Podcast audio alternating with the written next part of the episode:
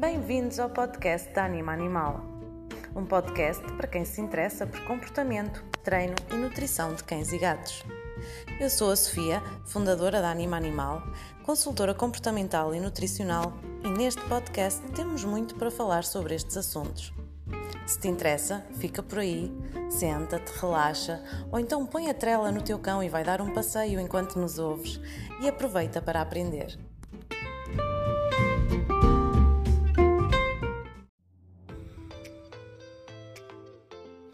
Sabes quais é que são os cães mais fáceis para serem treinados? Ok, hoje vamos falar sobre isso. Eh, é óbvio que qualquer cão pode ser treinado, qualquer cão pode e deve ser educado. Eh, é uma forma de comunicação e de interação muito importante entre tutor e cão, ok? Ehm, de qualquer das formas, queria falar um pouco sobre, sobre esta questão, porque efetivamente há algumas raças de cães, devido aos, aos seus cruzamentos, não é? Aos cruzamentos que nós ao longo do tempo fomos fazendo, que uh, efetivamente nós fomos buscando características de, de determinadas raças, de determinadas personalidades uh, e fomos cruzando para que tivéssemos cães aptos e capazes de, de, nos ajudarem nas nossas tarefas, nos nossos trabalhos. Portanto, os cães de caça, os cães de pastoreio, por exemplo. E, e é, é, óbvio que ainda hoje essa, essas características e esses traços estão escritos nos genes desses cães e dessas raças, ok? E muitas vezes isso, ou seja, o trabalho que eles estavam de, de, estavam destinados a fazer uh, pode facilitar ou às vezes atrapalhar o ensino de determinadas coisas. Agora, obviamente não invalida, porque qualquer cão, qualquer idade, qualquer raça pode e vai aprender com alguma facilidade mediante também a pessoa que estiver e o, e o tutor e a interação com o tutor, está bem? Eh, é importante salientar também que há aqui uma diferença entre treino e educação doméstica, ou seja, para o dia a dia, para a convivência familiar, ou então treino uh, para atividades mais concretas, ou seja, hoje. Um, nós já pegamos em, determinado, em determinados cães e em determinadas raças com determinadas apetências, por exemplo, para desenvolverem trabalhos sociais, trabalhos de ajuda uh, emocional, uh, os cães polícia, os cães de assistência, portanto, que nos ajudam efetivamente na sociedade através também de certas características típicas da raça para desenvolverem essas aptidões. E, portanto, essas sim, um, esses sim são treinos uh, diferentes, não é? São treinos mais complexos. Mas pensando no, do ponto de vista de uma educação uh, diária, normal, convencional, qualquer raça, qualquer idade, ok? Vocês podem ensinar, podem e devem ensinar uh, e não há cães mais inteligentes ou mais burros, ok? Aqui o que se passa efetivamente tem a ver com as características típicas e inerentes e, e de efetivamente aquilo que queremos e desejamos para o cão, está bem? De qualquer das formas, vou deixar aqui uma, um, três, três uh, raças e algumas características dessas raças uh, que, que, estão, que estão faladas a nível da sua inteligência ou a sua capacidade de, de aprender.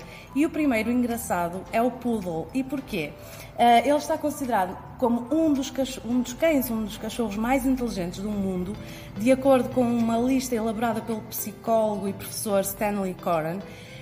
No entanto, esta, esta característica não ganha esta posição de destaque na, no que diz respeito à inteligência dos cães, uh, não só pela, pela sua grande capacidade de, de, aprendizagem e de memória e de raciocínio, mas também devido ao seu temperamento dócil, um, eh, o facto de ser muito brincalhão, muito sociável. Também é uma, é, são características que facilitam muito Uh, o processo de educação. Portanto, efetivamente, se vocês virem os cães mais sociáveis, uh, mais dóceis, mais meios, mais, mais de bem com a vida, normalmente são as raças mais fáceis também de, de se treinar e de se educar, ou mais. têm um processo mais rápido, exatamente por esta característica, está bem? Um, é um, é um cão que, uh, que, se adapta também muito facilmente a pessoas e a famílias com diferentes personalidades. Isso também é um traço que, que facilita no processo, ok?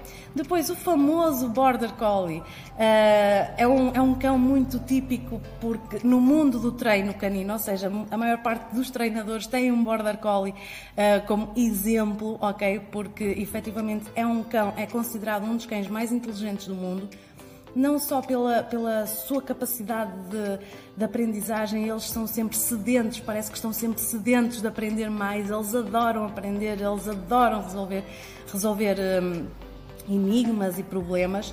E, no entanto, lá está a, a, o, a, a função que eles tinham inicialmente era um cão de pastoreio, ok? Só que este cão, por exemplo, o facto de, de, ser considerado muito inteligente, é um cão que não está recomendado, digamos, para todas as pessoas uh, no que diz respeito à questão do treino. Porquê? É um cão que nós vemos muito, lá está, no seio de, de treinadores e, e, é um cão que vemos muito em campeonatos de agility, de esportes, porque eles efetivamente são cães uh, muito, muito enérgicos e eles estão sempre muito sedentos em aprender. Ou seja, uma família mais sedentária, mais pacata, com border collie, se calhar uh, vai criar aqui uh, certas frustrações e certas e certos problemas comportamentais ao próprio cão que, que vão contrariamente àquilo que nós desejamos, ok? Depois, o, o, a terceira raça que eu escolhi, obviamente, também tinha, tinha a ver com o Labrador Retriever. É um, é um cão que nós conhecemos muito, também pelas suas capacidades de trabalho e de, e de um, treino avançado, por isso é que nós vemos muito destes cães como cães-guia, como cães de terapia, uh, e eles efetivamente têm uma capacidade extraordinária de aprender, porque eles são cães super bem dispostos, super humorados, super bem com a vida, super sociáveis e depois são muito também focados pela comida e isso ajuda muito a fazer este treino uh, positivo com este tipo de cão, trabalhando sempre as emoções positivas uh, com, com os labradores, não é? E portanto é muito característico nós vermos estes cães a desempenharem esse tipo de trabalhos e a serem educados para esse tipo de trabalhos. Portanto, são cães super dóceis, são cães muito sociáveis, quer com outros cães, quer com, com, com os humanos, e isso efetivamente ajuda muito no processo de treino, ok? Depois, obviamente, não podíamos desprezar os sem raça definida, ok? O facto de serem sem raça definida vão buscar características de várias raças e eles próprios também têm uma ótima capacidade de aprendizagem se nós os conhecermos e sabermos aproveitar, soubermos aproveitar esses traços e essas características, ok? Portanto, independentemente das raças, Uh, o mais importante, efetivamente, é tu educares o teu cão, treinares o teu cão a aprenderem a comunicar e, portanto, aqui não há níveis de, de, inteligência, tá bem? Tem mais a ver com o histórico, com o passado deles e com, e com a vossa vontade, tá bem? Uh, estas, estas são as minhas, as minhas os, meus os meus principais pensamentos sobre este assunto. Espero que tenhas gostado uh, e que tenhas percebido um, eh, aqui o conceito da aprendizagem e da, e da educação e do treino de cães. Espero que tenhas gostado. Comenta se tiveres alguma dúvida ou partilha com alguém e vemo-nos no próximo vídeo.